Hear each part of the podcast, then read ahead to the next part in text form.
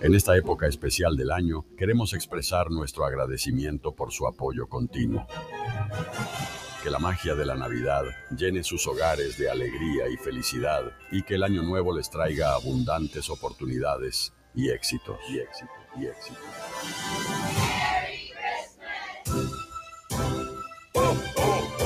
Felices fiestas y un próspero 2024 con Retumba 100.9.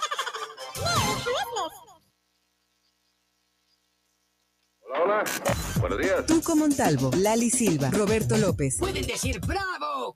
Bravo. Bravo. Estamos enlazados Eso es una locura. en el Morning Show por la 100.9.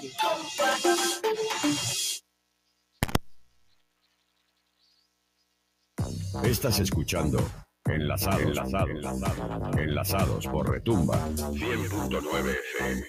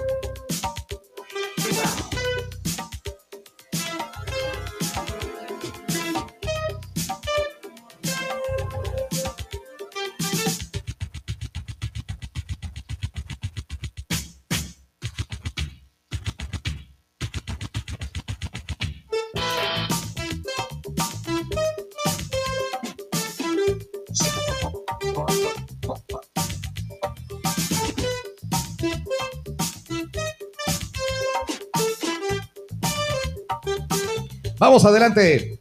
¿Cuál es el mejor método anticonceptivo? Eso es lo que vamos a conversar ahora con el doctor Patricio Gavilanes.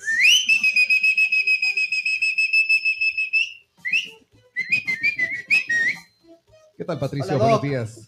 Hola, buen día, buen día con todos. Eh, nuevamente aquí hablando sobre un tema de ginecología para poder conversar acerca de este tema que es muy relevante, creo yo, dentro de, de la parte ginecológica de la salud de las mujeres, ¿no?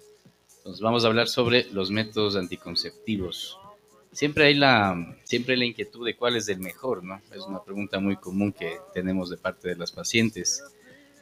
Y bueno, eh, en realidad una respuesta a eso no existe, ¿no? Como les, les indico, siempre el método anticonceptivo, el mejor método anticonceptivo viene individualizado para cada persona, ¿no? Para cada paciente en sí.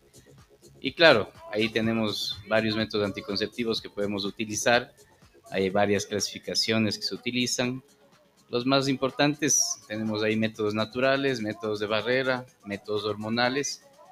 Y todos esos son una amplia gama de métodos que podemos ofrecer a las pacientes, ¿no? El médico en sí lo que está obligado es a direccionar a la paciente hacia los métodos que no podría o no debería utilizar porque tiene algún tipo de contraindicación o la paciente tiene alguna enfermedad que no le permite utilizar algún método o algún método pues no es factible por alguna situación en la paciente que no pueda ser utilizado ya sea porque disminuye la efectividad o porque tal vez puede tener demasiados efectos en esas pacientes. Pero de ahí toda la gama de métodos pues son los que están disponibles en realidad, ¿no? No, no hay una especificidad de que hay, este método es el mejor para todas las personas. Ah, dependiendo de cada persona es. Claro. Entonces, ese es el análisis que se tiene que hacer, ¿no? Siempre para poder elegir un método anticonceptivo, primero hay que establecer los antecedentes de la paciente, si es que tiene enfermedades, incluso establecer el peso de las pacientes, porque también muchos de los métodos también tienen que ver mucho eso. Hay que hacer un, chequeo general para ver cómo está el útero, cómo están los ovarios, si tiene otro tipo de enfermedades hormonales, otro tipo de enfermedades de, distinta índole, para poder establecer eh, la elegibilidad en esas pacientes de cada uno de los métodos. ¿no? Entonces, en realidad la elección del método en, la mayoría de los casos no es tan complicado, pero hay ciertos casos, sobre todo en pacientes que tienen enfermedades coexistentes o si tienen problemas de sobrepeso, siempre hay que establecer una buena evaluación para poder establecer el mejor método para esa paciente. Es, decir, bueno, a ver, la mayoría de mujeres casi siempre se van o por la... Es, las pastillas, pastillas. Las pastillas o las eh, inyecciones también. Inyecciones, sí. Ahora, mm, uno de los ah. métodos también más aceptado y divulgado es el implante subdérmico. El implante ese,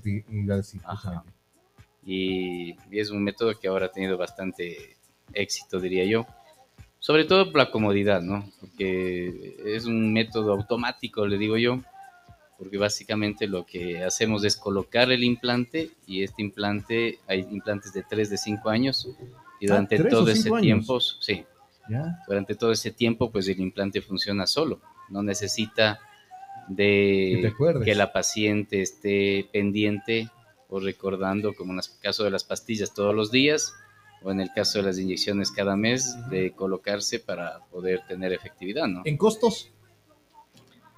En costos, bueno, el, el implante sí tiene un costo inicial, digamos, que es un poco alto tal vez. ¿Cómo es este implante, doctor?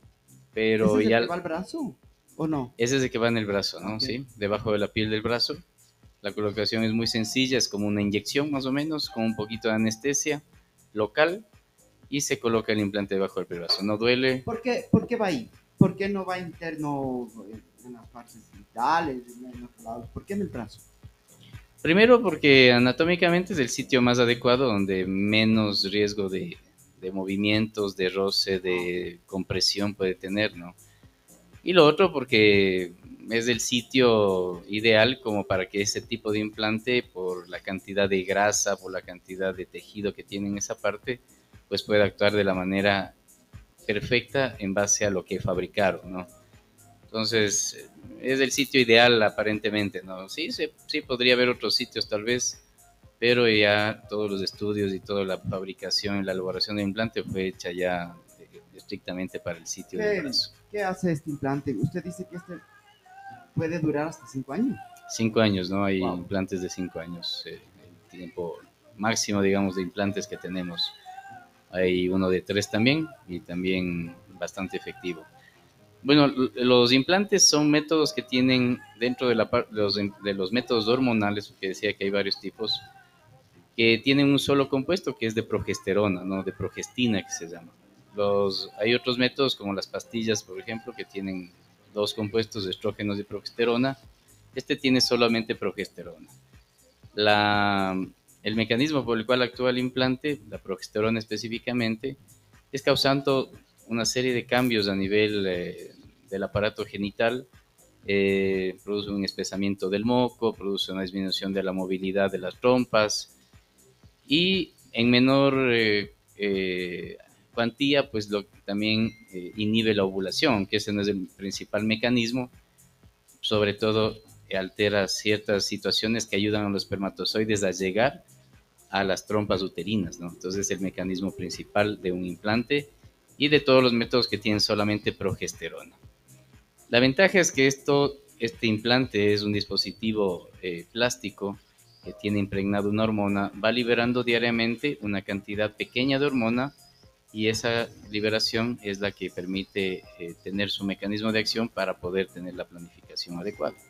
Entonces prácticamente la mujer solamente tiene que colocarse el implante y no hacer nada más durante tres o cinco años, dependiendo de la duración del implante que se coloque, ¿no? La, eh, el doctor es el que lo coloca, no podría ella Claro. colocarse. No, no, eh, tiene que ser colocado por una persona que, que conozca sobre la colocación de implantes, que generalmente es del médico ginecólogo, obstetrices también lo saben, lo saben colocar, y entonces tiene que ser, ese sería tal vez un poco el, el inconveniente, ¿no?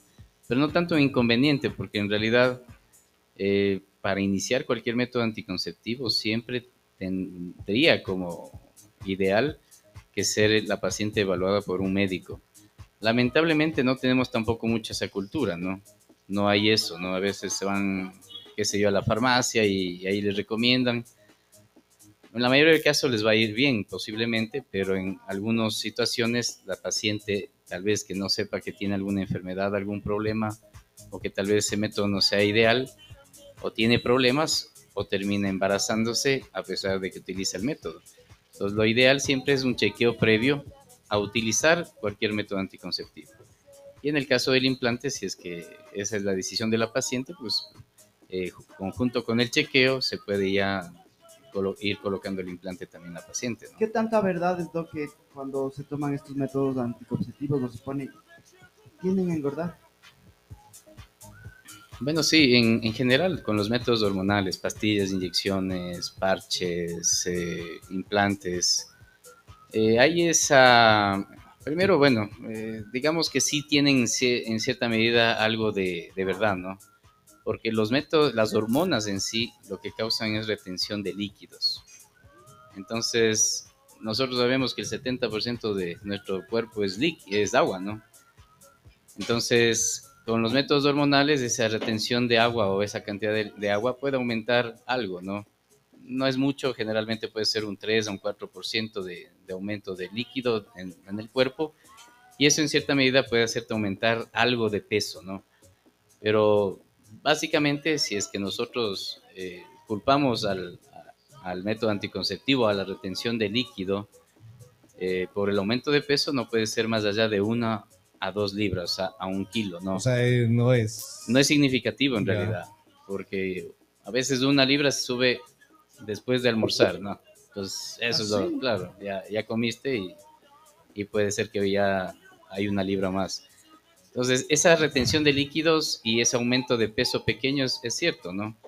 Sin embargo, eh, muchas veces el aumento de peso no es de ese grado, ¿no? La mayoría sube 3, 4, 5, 6, 7 kilos y eso ya no hay cómo eh, echarle la culpa directamente a las hormonas.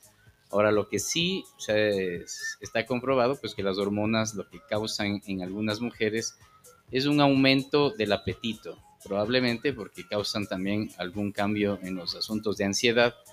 Y las mujeres que ya tienen previo un problema de ansiedad eh, y que utilizan métodos anticonceptivos pueden incrementar en algo ese problema y muchas de las, de las personas que tienen ansiedad pues lo que tienen es a comer más, ¿no?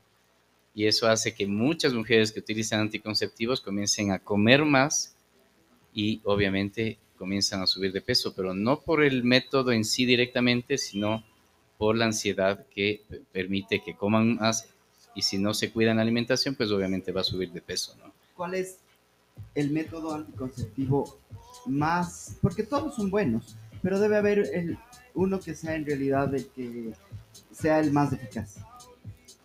¿Sigue siendo el preservativo o no? Bueno, o sea, si hablamos de eficacia, que en ese caso sería, en el caso que estamos hablando, métodos anticonceptivos, o sea, para no embarazarse, pues eh, no existe método 100% seguro, ¿no? Habíamos hablado en algunas ocasiones anteriores que incluso la ligadura puede fallar. Pero diríamos que si es que hablamos de los más efectivos para no, em- no embarazarse, pues efectivamente la ligadura, los métodos quirúrgicos, la ligadura, la vasectomía son los más seguros. Y a la par está el implante, los implantes que hablábamos, ¿no? De 3 o 5 años. Es súper efectivo, ¿no? La probabilidad de embarazarse con un implante al año es de 0.0%, 0.05%, que es muy similar a la posibilidad de embarazarse con la ligadura o con, la vasectomía. Entonces ahí viene también un- una fortaleza de este implante Porque en cambio, por ejemplo, si hablamos eh, de otros métodos, el preservativo que decías tú, la probabilidad de embarazarse con el preservativo, si es que es bien usado, es del 6% por año. Pero generalmente casi, la mayoría no lo utiliza de una forma ideal, que se llama. Y ahí viene lo que nosotros conocemos como el uso real, que es el uso real de los anticonceptivos.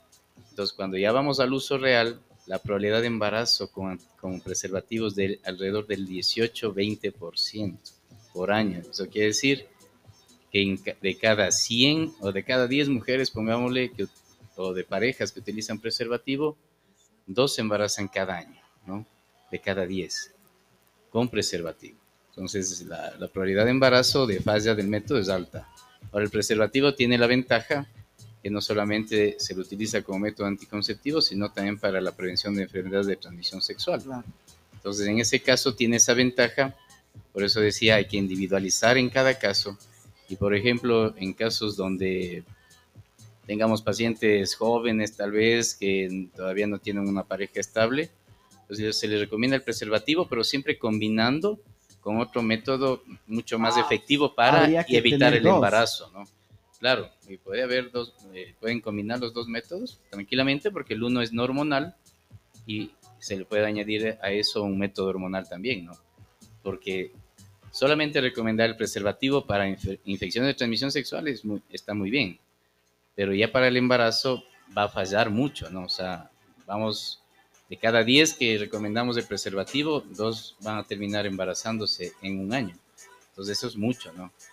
Eh, en cambio, con los otros métodos, pues la probabilidad de embarazo es del 3% con el, con el uso eh, real, ¿no? O sea, de cada 100, 3 embarazan nada más. Entonces, eso hace que en realidad para el embarazo en sí, sí hay métodos que son mucho más efectivos que otros. Y como decía, pues el implante, hablando de los métodos hormonales, está la cabeza y los otros métodos que ya van bajando un poquito, pero no tanto como las pastillas, como los, eh, las inyecciones. Hay también unos parches que se utilizan, ¿no? que se pegan en, en la piel y que se van cambiando semana a semana para eh, que la paciente pueda tener la protección. Entonces, eh, hay una variedad de métodos y como decía, en efectividad sí tienen variación, pero ya para que sea el método ideal, hay que individualizarlo para cada paciente. No porque el implante sea tan efectivo, es bueno para todas. Hay ciertos criterios que pueden hacer que algunas pacientes no sean subsidiarias del implante, como por ejemplo las pacientes que tienen un índice de masa corporal muy alto, ¿no? Y la, la, la, paciente, las mujeres, ¿qué tan receptivas son de esa recomendación? Porque la mayoría dice, no, pero si yo de esta forma me he cuidado y así, porque a eso le sirvió a la, a mi prima, a mi tía, a la vecina, y, se acuerda inclusive hasta de todo. Sí, sí, es una observación muy importante, ¿no? Y eso es bastante típico, para lo bueno y para lo malo, porque dicen, no, es que a mi prima le fue mal la T de cobre, ¿no? Entonces, no, a mí también me dio mal, ¿no? no Incorrecto, ¿no? Claro. Y, y, claro, como les digo yo siempre, pues le pudo haber ido mal a, a todos, pero tal vez a, a la paciente específicamente, pues le va a ir muy bien. ¿Cuál es el método que, la, que en general las mujeres lo, usan más? Porque, la T de cobre es algo que lo han usado mucho. Sí, la T de cobre es un método que es bastante utilizado. ¿Perdón? Ese es uno de los antiguos. Y es el que más se usa. Es, uno de los más antiguos, sí, pero todavía tiene vigencia, obviamente. No, no ha dejado de ser utilizado sobre todo por lo que les decía, ¿no? Porque primero hay mujeres que no quieren utilizar hormonas por el, por el mismo concepto que decía el tuco, ¿no? De que les va a hacer subir de peso. Ese es el peor terror para las mujeres, ¿no? O sea, en realidad, el que suban de peso. Entonces, como la T de cobre no tiene hormona y no tiene ese ah, posible ah, efecto. No tiene hormona. La T de cobre no, sí. Hay otra T que es hormonal, ¿no? Eh, tiene una hormona, pero que se libera solo prácticamente a nivel local, que es a nivel del útero. Las pastillas de inyección, en cambio, tomas o se inyectan y el efecto hormonal es en todo el cuerpo. Eh, la T, pues, tiene más su efecto a nivel local, uterino, ¿no? El AT de cobre no, no tiene hormona específicamente, tiene cobre, efectivamente, por eso tiene ese nombre, pues, tiene una forma de T y además tiene en, la, en las ramas de la T tiene cobre, ¿no? Es un metal que lo que hace es matar los espermatozoides o inhibir su movimiento y por lo tanto esa es la forma de protección. Pero sí, es uno de los métodos más utilizados todavía eh, hasta el momento, sobre todo ya en mujeres que han tenido ya su- sus embarazos, que tal vez ya no tienen mucha intención de lograr de, embarazo posterior, ¿no? Como que son las mujeres que más utilizan este método. Muy poco lo utilizan mujeres jóvenes o mujeres eh, mucho menos que han tenido, no han tenido niños todavía, pero ya las mujeres que han tenido dos o tres niños y posiblemente ya no haya la posibilidad de otro embarazo, pues son las que más son usuarias de eso. Y sí, como decía, todos los métodos pueden tener efectos y el efecto adverso, el efecto indeseable, viene dado por cómo recepte cada organismo, cada cuerpo ese método, ¿no? Pero en el 98% de los casos les va bien. Hay un 2% que les puede ir mal con cualquiera de los métodos, ¿no? Dos cosas, las últimas para, para ya cortar, porque ya se nos va a ir la luz. Eh, una, me preguntan acá, ¿cuánto cuesta la vasectomía? Y la otra, la T de cobre y la T de bronce, porque alguna vez conocí esa parte de la T de bronce. ¿Cuál es más efectivo? No hay mayor efectividad o, men- o menor efectividad. Eh, los, los metales que se han utilizado, porque hay té de oro también y té de plata, eh, de todos los metales. ¿no? Añiñadas, las añiñadas son esas. De oro, claro, aniñada. O sea, todo lo que eh, esas vos que estás averiguando de té de cobre, de Y bronce, supe- es cuando te pusiste la P de tuco. T de tuco. Esa es la mejor. La de Tuco. No, ¿Cuánto cuesta la vasectomía? Bueno, no les podría dar información de eso en realidad porque no realizo yo vasectomías, obviamente, y como habíamos hablado alguna vez, eso Sí. es ya un trabajo y un papel de los urólogos. Urólogo. Ajá. eso es lo que- Pero ya es un procedimiento quirúrgico, ¿no? Ya muchos lo hacen incluso en consultorio con anestesia local y claro, eso abarata mucho los costos porque generalmente antes tenía que ingresar a un quirófano, anestesiólogo, anestesia, aunque siempre ha sido una cirugía del día, pero a la final hacerlo ya en el mismo consultorio puede abaratar mucho los costos, ¿no? Pero en realidad ahí Más sí... o menos un promedio. eh, Barato, caro. Yo estimo que debe estar alrededor de los 600, 800 dólares una vasectomía, ¿no? Entonces, en realidad, pero bueno, eh, como les digo yo siempre a las pacientes, ¿no? Es más barato un implante en caso de lo que yo hago, o una ligadura incluso, que tener un niño. Usted man- dijo, usted dijo la otra vez algo que se me quedó muy, muy, muy en- bastante en la mente, que decía que es mejor que el hombre se haga la vasectomía a que la mujer se haga la ligadura. Claro, es más sencillo el procedimiento, ¿no? De una vasectomía. Porque el procedimiento o, o los conductos que se cortan para la vasectomía están más exteriorizados, más hacia afuera, está a nivel de los, de los, del escroto, del testículo del hombre. En cambio, en la mujer, las trompas están internas, abdominal, intraabdominal, intrapélvico. Y O sea, hay que hacer una ahí- cirugía ah, eso que es un poco más O compleja, sea, tal vez. que de ley abrir ahí. Mientras que en el Ahora ya se no hace es tan- laparoscópica, ¿no? Claro. Que son aberturas pequeñas de un centímetro, pero a la final es mucho más invasivo que una vasectomía, ¿no? La vasectomía es menos invasivo que una ligadura. Y con esta cerramos ya. Me dicen, eh, ¿por qué se les mancha la cara cuando usan los métodos anticonceptivos? ¿Es cierto eso? Manchas de cara, acné y un montón de vainas. Sí, sí, todo lo- todos los componentes hormonales obviamente tienen también efectos sobre la piel. Por eso es que las mujercitas tienen una piel mejor que la de los hombres, ¿no? Habrán notado. Sí, Sí, habrán notado. Entonces, es por los estrógenos. Entonces, las hormonas tienen efectos sobre todos los órganos, incluido la piel. Entonces, en la piel también hay efectos de las hormonas, pero como decía, no es que a todas se les mancha la cara, no es que todas suben de peso, no es que todas les da efectos. Ya. Habrá ciertas pacientes que sí tienen ese efecto y lo que hay que hacer en esos casos es cambiar de método, porque puede ser que un compuesto de un método le pueda hacer ese efecto, pero si cambiamos, eso ya puede revertirse, ¿no? Doc, Perfecto. la última. ¿Qué pasa si una mujer joven se Que hace se una nos va ligadura? y nos vamos a quedar. ¿Qué pasa si una mujer se hace una ligadura, por ejemplo, a los 24 o 25 años? ¿Alteren algo o no hay problemas? Nada, absolutamente. Una mujer se puede ligar si es que desea a los 15 años, o a los 30, o a los 20. No hay ningún problema, no tiene ninguna consecuencia. El hombre Hay, igual, si se hace la vasectomía, igual. Que corta. ese es el urólogo. hay muchos mitos alrededor de eso, pero no, no, igual no. Ah, Digamos que en eso sí, a la par no, no hay ningún efecto la gente mucho se preocupa de que va a tener problemas en la vida sexual, de que va a tener problemas eh, con diferentes comportamientos. No tiene nada que ver. Esos son mitos que fueron creando, sobre todo la población indígena, para sus mujeres que no querían que se liguen porque tenían el miedo los hombres de que se iban a meter con otros hombres. Una vez que estaban ligadas, entonces lo que hacían es meterles mitos y miedos para que no se liguen, porque esa era la idea de ellos, de que si la mujer se ligaba, tenía la libertad de ir a, estar con otros hombres.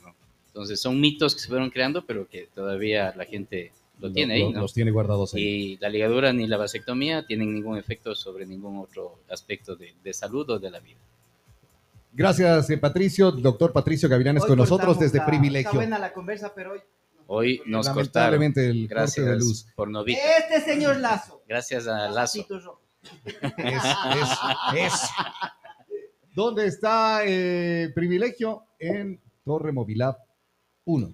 Movilab Torre 1, Guayaquil y Rocafuerte. Y la cita de 096-188-3300. Estamos para... 096-188-3300. Ese es el número de contacto del doctor Patricio Gavilanes. Eh, ahora, Patricio también se va para Picoa y Ah, seguimos si quieres, hablando. la picó con nosotros Y seguimos haciendo el desde, desde, desde allá. Bueno, no- nos sí. vamos y no vamos a tener el corte. Adiós. Estás escuchando Retumba 100.9, inicio de espacio publicitario.